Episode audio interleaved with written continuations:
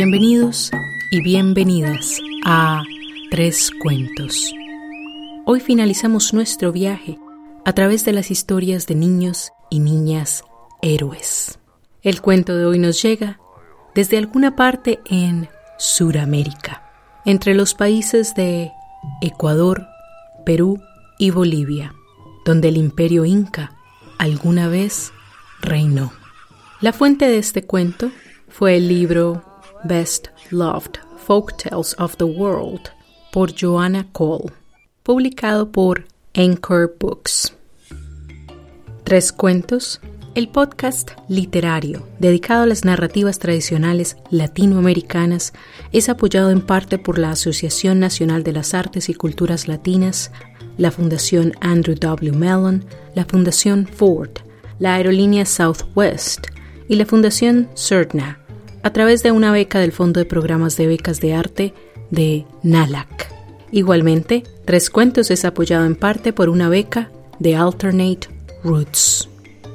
Y para aquellos que se preguntan cuál es la respuesta a la última adivinanza, ¿qué sube a la boca rica y baja de la boca pobre? La cuchara. Recuerda que nos puedes encontrar en Facebook, iTunes, Buzzsprout, iVox, Deezer, Play FM, Spotify, Stitcher y en muchos otros lugares. Mi nombre es Carolina Quiroga Stoltz y ahora los y las invito a que presten mucha atención al siguiente cuento. Quizás los inspire a iniciar un viaje lleno de magia y fantasía.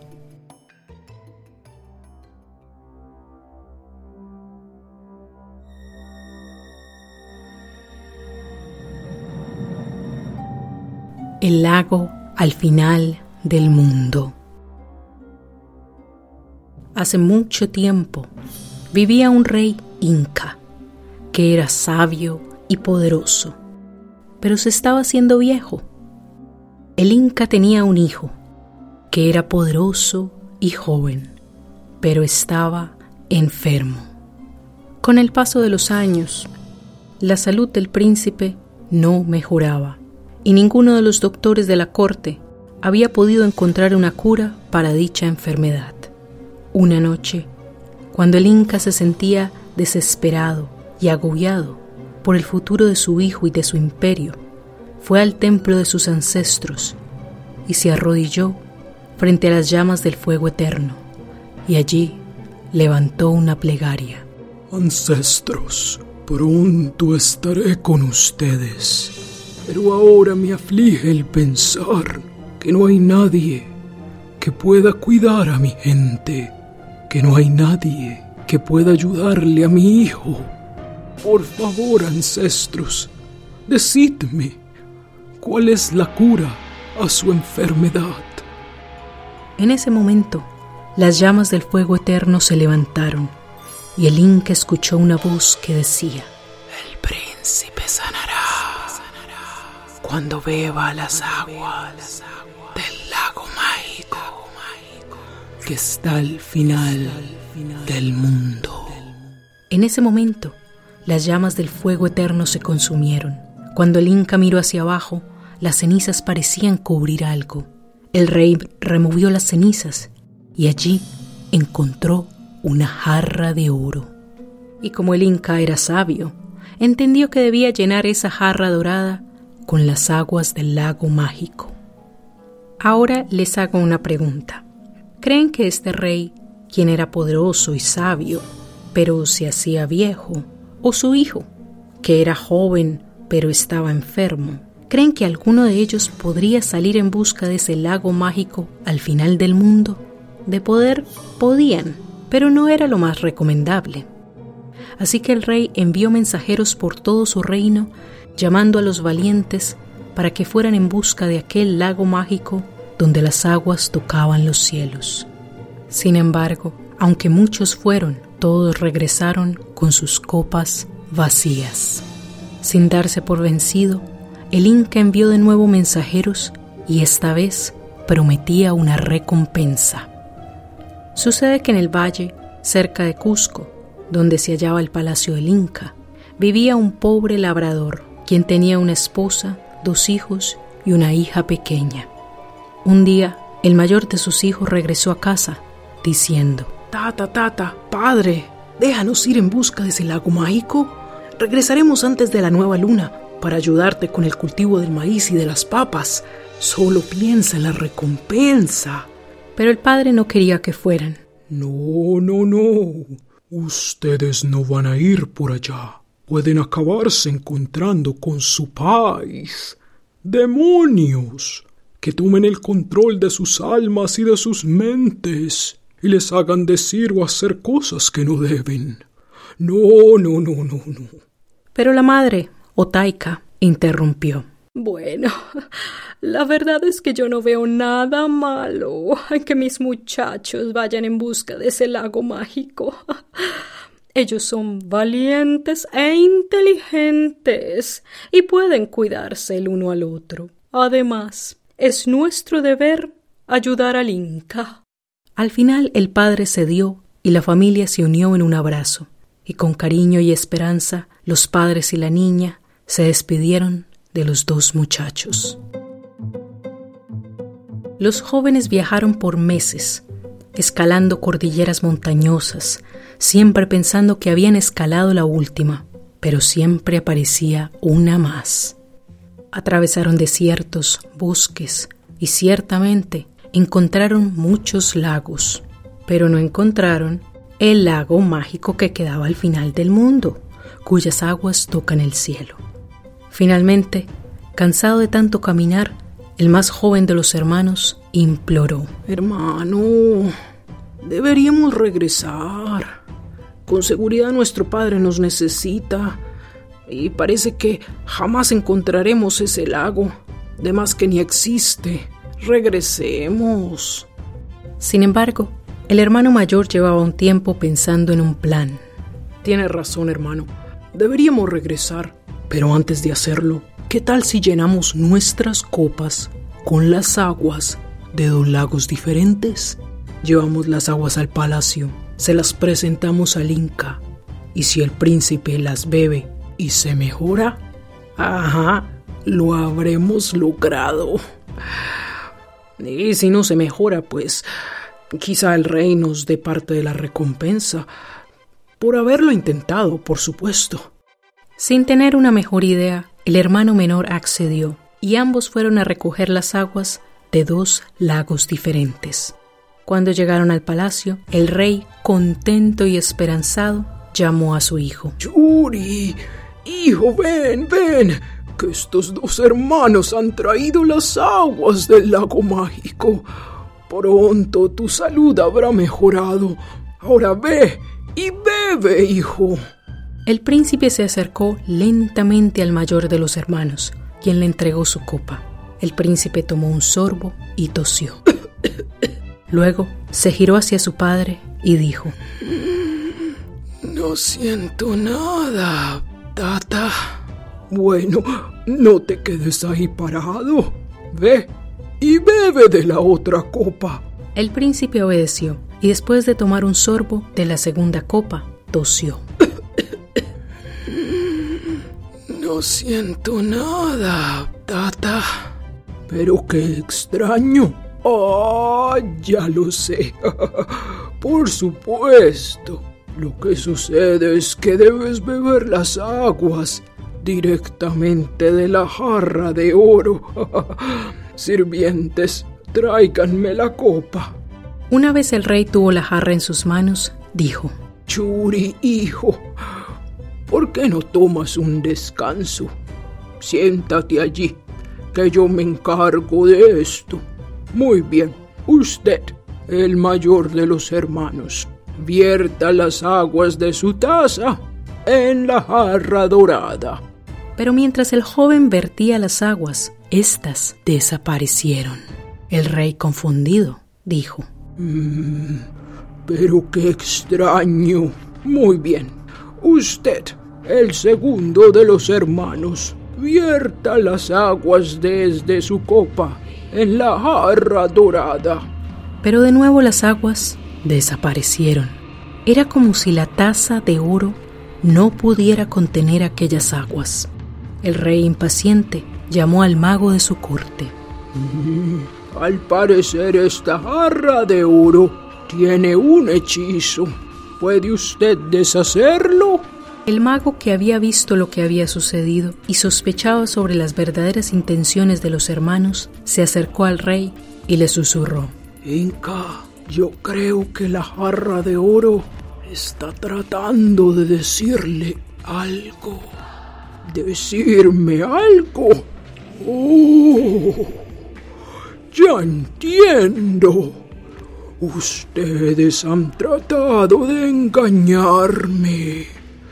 Soldados, lleven a estos hermanos a los calabozos y encadénenlos y oblíguenlos a tomar de esas falsas aguas mágicas hasta que no tengan nada más que beber. En poco tiempo, las noticias sobre la desgracia de los hermanos viajaron por todas partes.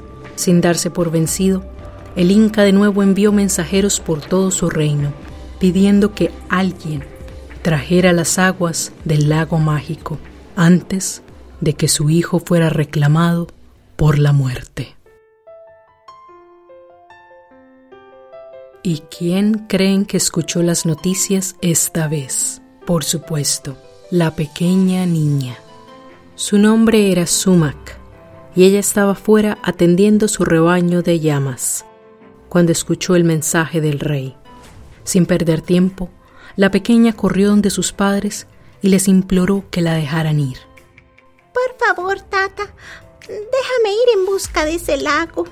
Si tengo éxito, podría ayudar a mis hermanos e incluso salvar al príncipe. De ninguna manera. Tú eres muy joven. Además, ya viste lo que les pasó a tus hermanos. Los supáis. Esos espíritus malignos debieron haberles obligado a mentir. Tata, Taika, por favor, ¿acaso ustedes no harían cualquier cosa por ayudarme, aunque estuviese enferma? Por supuesto.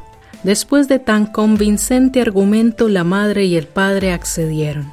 Inmediatamente la niña fue al corral a preparar su mascota favorita para el viaje. La llama cargaría las provisiones necesarias y le haría compañía.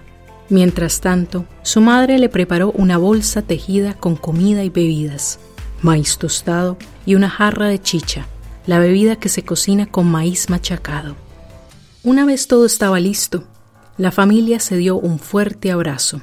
Tata y Taika, padre y madre, despidieron a su valiente hija. La primera noche, la pequeña durmió en compañía y al calor de su mascota, pero la segunda noche fue interrumpida por el rugido de una pantera. Temiendo que si continuaban juntas, Sumac pondría en peligro a su llama, la pequeña le indicó a su mascota el camino de regreso a casa y la urgió a partir. Esa noche, la pequeña subió a un árbol y pasó la noche sin peligro durmiendo en una de las ramas más grandes y gruesas. A la mañana siguiente, cuando la niña se despertó, escuchó las voces de tres gorriones posados en otra rama del árbol, y ellos hablaban sobre ella. Pobre pequeña, jamás, nunca va a encontrar ese lago mágico al final del mundo. Ay, pero sí se ve tan tierna. Creo que deberíamos ayudarla. Al momento que escuchó eso, Sumac interrumpió la conversación. Perdóneme por interrumpir su conversación y dormir en su árbol. Anoche una pantera me seguía. Por favor, si ustedes saben cómo puedo ayudar a mis hermanos que están en los calabozos y salvar al príncipe que está muy enfermo, les quedaría muy agradecida. Quizás te ayudemos. O quizás no. Hmm, Primero, veamos qué tienes para ofrecer. ¿Qué traes en esa bolsa? Es comida y una bebida que mi madre me empacó para el viaje. Ah. La pequeña entendió que los gorriones deseaban la comida. Les ofreció la bolsa e inmediatamente se comieron todo de un solo bocado. Luego, el líder de los gorriones dijo, Escucha con atención. Cada una de nosotras te dará una pluma y debes sostenerlas todas juntas en una mano, como si fuera un abanico. Nuestras plumas te darán poderes mágicos que te llevarán donde quieras ir. Y si por casualidad te encuentras en peligro, todo lo que debes hacer es sostener el abanico mágico entre el peligro y tú, y verás cómo se hace cargo. A continuación, cada gorrión levantó un ala y buscó aquella pluma mágica que tenía escondida y se la dio a la pequeña. Ella las juntó como un abanico y las amarró con el cintillo de su cabello para que no se fueran a perder. Luego abrió las plumas y dijo, Por favor, llévenme al lago mágico que queda al final del mundo, donde las aguas tocan el cielo. En el momento en que pronunció dichas palabras, la pequeña sintió cómo se elevaba por los aires, como si ella misma fuera una pluma, y viajó por arriba de los árboles y las montañas. En su viaje vio las cimas nevadas de las montañas de los Andes, la cordillera más larga del mundo.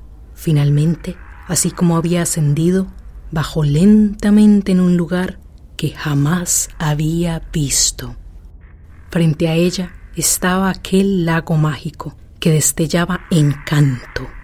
Sin duda, sus aguas tocaban los cielos. Ella estaba al final del mundo. Sin pensarlo dos veces, ajustó su abanico en su cinturón y corrió hacia la orilla del lago. Pero en ese momento cayó en cuenta que había olvidado traer consigo la jarra que su madre le había empacado. ¿Recuerdan que ella le entregó la bolsa con la comida a los gorriones? Ahora ya no tenía nada con qué recoger las aguas. Sin embargo, cuando pensó que debería pedirle al abanico mágico que la llevara de regreso al bosque, las arenas bajo sus pies comenzaron a moverse y a revolverse, y de repente de la arena salió una jarra de oro, tal cual como la que el rey tenía en su palacio. Ahora Sumac ya no necesitaba regresar al bosque. Contenta con su suerte, recogió la jarra y se encaminó hacia las aguas. Pero en ese momento escuchó un violento chapoteo. La pequeña levantó la mirada y se encontró con los furiosos ojos de un gigantesco cocodrilo que agitó su larga cola haciendo levantar las aguas por los aires. Luego, el muy enojado cocodrilo dijo, Lárgate de mi lago.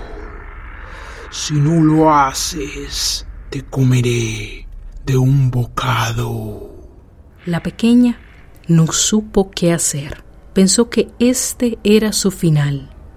Pero luego recordó la voz del gorrión que la urgía a usar las plumas para defenderse.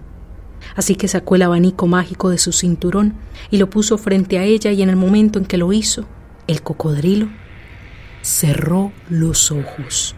Se quedó dormido y se hundió en las aguas. Antes de que pudiera recuperarse de semejante susto, por encima de ella, Sumac escuchó un silbido estruendoso.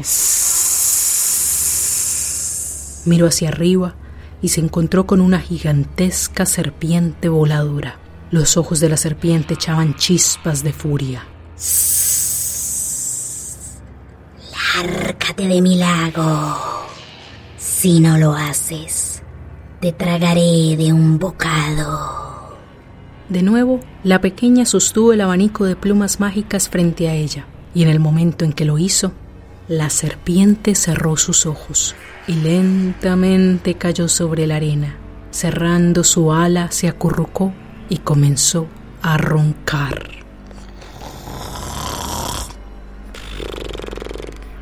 Sumac respiró profundamente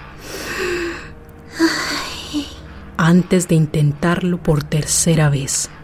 Pero de repente escuchó un murmullo detrás de ella. Cuando se giró, vio que hacia ella, por lo bajo, se dirigía lo que parecía ser una nube oscura.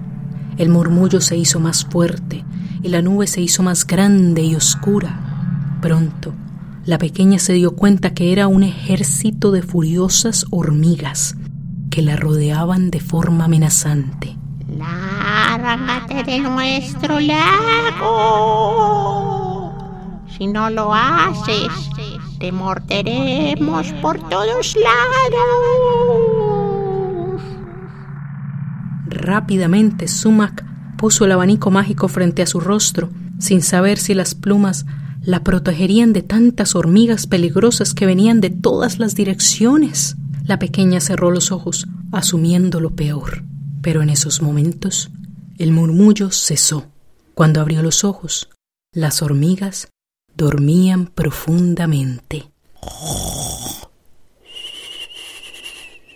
Antes de que alguna otra criatura viniera a reclamar el lago, la pequeña se apuró a llenar la jarra de oro con las aguas del lago mágico.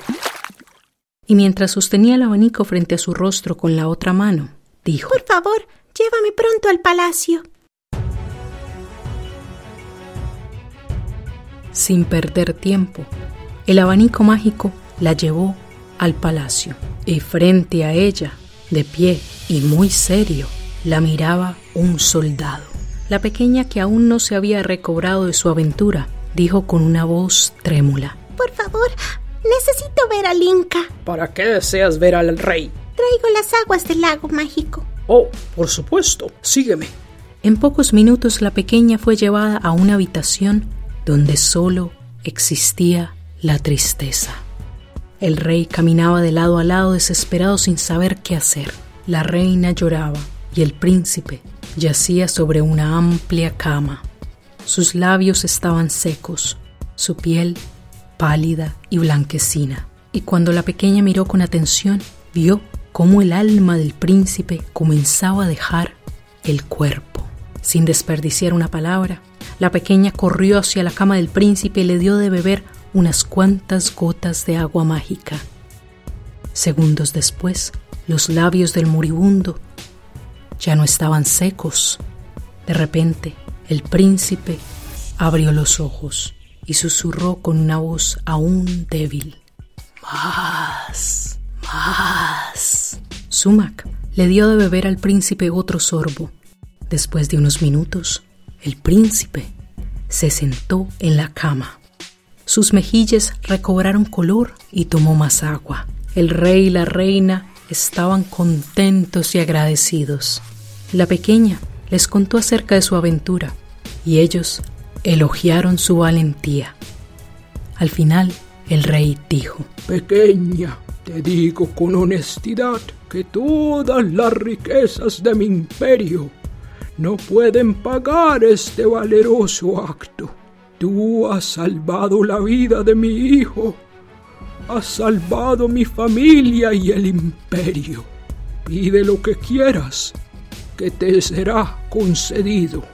Con algo de temor, la niña dijo, Generoso Inca, tengo tres deseos. Dime, lo que pidas será tuyo. Primero, me gustaría que liberara a mis hermanos y los regresara a mis padres. Aprendieron su lección y estoy segura de que jamás volverán a mentir. Guardias, liberen a los hermanos de inmediato. ¿Qué más deseas, niña?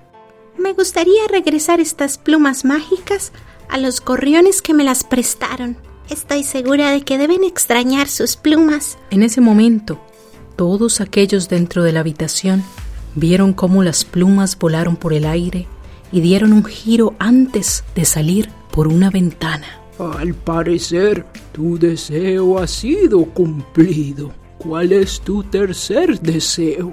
¿Podría darles a mis padres un rebaño de lamas, alpacas y vicuñas lo suficientemente grande para que no vuelvan a ser pobres? Y de esa manera mis hermanos y yo los podremos cuidar. Muy bien, concedido. Estoy seguro de que tus padres jamás se considerarán pobres con una hija tan valiente. Finalmente, Sumac estaba lista para iniciar su regreso a casa cuando el príncipe dijo, ¿Te quedarías aquí con nosotros? Por supuesto, quédate con nosotros. Aquí tendrás todo lo que necesitas. Haremos todo lo posible por hacerte feliz. Gracias, pero yo debo regresar a mis padres y a mis hermanos. Los extraño y sé que ellos me extrañan. Desconocen mi paradero y no saben nada acerca de mi aventura, porque yo vine directamente al palacio. La familia real no trató de detener a la pequeña. El rey simplemente dijo, Mi guardia especial se asegurará de que llegue sana y salva a tu hogar. Cuando la pequeña regresó a casa, se dio cuenta de que sus deseos habían sido hechos realidad. Sus hermanos la esperaban junto a sus padres. A su padre se le había concedido varias tierras ricas para la agricultura y todos los animales que ella había pedido ya habían sido traídos. Llena de júbilo, Sumac corrió hacia los brazos de sus padres. Se dice que la jarra de oro que la pequeña trajo jamás estuvo vacía. Cada vez que alguien tomó agua de la jarra, esta mágicamente se llenó. De esta manera, el príncipe y sus descendientes jamás sufrieron de otra enfermedad y el reino permaneció fuerte por muchos años.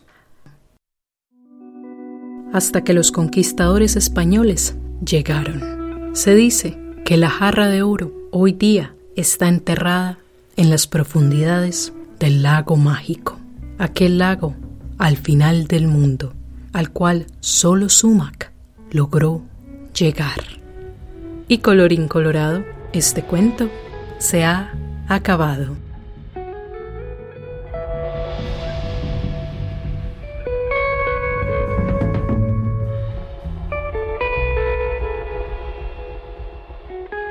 Muy bien, mis queridos oyentes, hablemos sobre el lago Titicaca, el cual no fue mencionado en la historia, pero sospecho que tiene algo que ver con ella.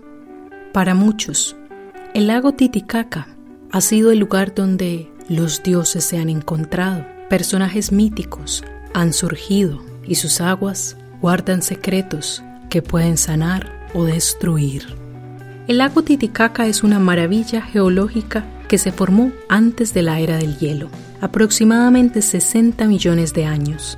El lago se formó cuando masivos terremotos sacudieron las montañas de los Andes, dividiéndolas en dos y formando un hueco que eventualmente se llenó de agua, cuando los glaciares se descongelaron, creando cuerpos de agua y eventualmente ríos y el inmenso lago Titicaca. De acuerdo con una de las leyendas de origen de los incas, el primer inca, Manco Capac, y su esposa Mama Oclo surgieron de las profundidades del lago Titicaca, de una sagrada roca ubicada en la isla del Sol, y de allí comenzaron a buscar un lugar donde fundar su imperio. Es así como el lago Titicaca se convirtió en un lugar sagrado para los incas. Se dice que el lago Titicaca fue cuna de otras civilizaciones antiguas del Perú. Entre ellas se cuentan la cultura puraca, quienes se asentaron en las fértiles tierras alrededor del año 200 a.C. Y un milenio después surgió la cultura tihuanacu, que se extendió a través del altiplano y en Bolivia. Otras tribus guerreras como los aymaras y los collas también emergieron con el tiempo, pero fueron absorbidos por los incas. Es por eso que se dice que los incas lograron la unificación de muchas culturas al extenderse dentro de sus tierras, anexándolos de alguna manera u otra, y así fue como formaron el imperio inca. En la actualidad, la tribu de los Uros es quienes llevan habitando el territorio alrededor del lago Titicaca por cientos de años. Los Uros son resultado de la mezcla de los aymaras y los quechuas, y aún hablan la antigua lengua aymara. Se cree que el nombre Titicaca se deriva de las palabras aymaras titi y carca. Titi significa gato salvaje y carca significa roca. Los titis vivían en las islas rocosas del lago. La leyenda cuenta que estos gatos salvajes nadaban desde las islas hacia la tierra firme en busca de comida. Ahora, me pregunto yo si quizá alguno de esos titis era uno de los monstruos que guardaba con celo las aguas del lago mágico. Desafortunadamente, hoy día el titi es una de las especies de animales en peligro de extinción en las Américas. Muy bien mis queridos oyentes, espero que hayan disfrutado los tres cuentos sobre la niñez heroica. Pero antes de despedirme, por supuesto, tenemos otra adivinanza, y esta nos llega del pueblo Aymara. ¿Quién es esa muchacha greñuda que corretea en la casa de rincón en rincón? ¿Quién va a ser? La escoba, o como ellos la llaman, la pichaña. Y eso es todo por hoy. Tres cuentos les recuerda que cada uno es el héroe o la heroína de su propia historia. Así que ya es tiempo de que le cuenten a sus amigos, amigas y familiares las aventuras que han vivido. Hasta el siguiente cuento. Adiós, adiós. Tres cuentos es un ejercicio de adaptación e investigación creativa. Este podcast fue producido, grabado y editado por Carolina Quiroga Stoltz. Recuerda que puedes seguir a Tres Cuentos en Facebook, iTunes, Buzzsprout, iVox o donde sea que nos encontraste. Y visita nuestra página web www.trescuentos.com. La música y los efectos de sonido fueron descargados de la biblioteca de audio de YouTube y de freesound.org. La lista de créditos por canción y las fuentes de investigación las puedes encontrar en la transcripción. Nos escuchamos pronto. Adiós, adiós.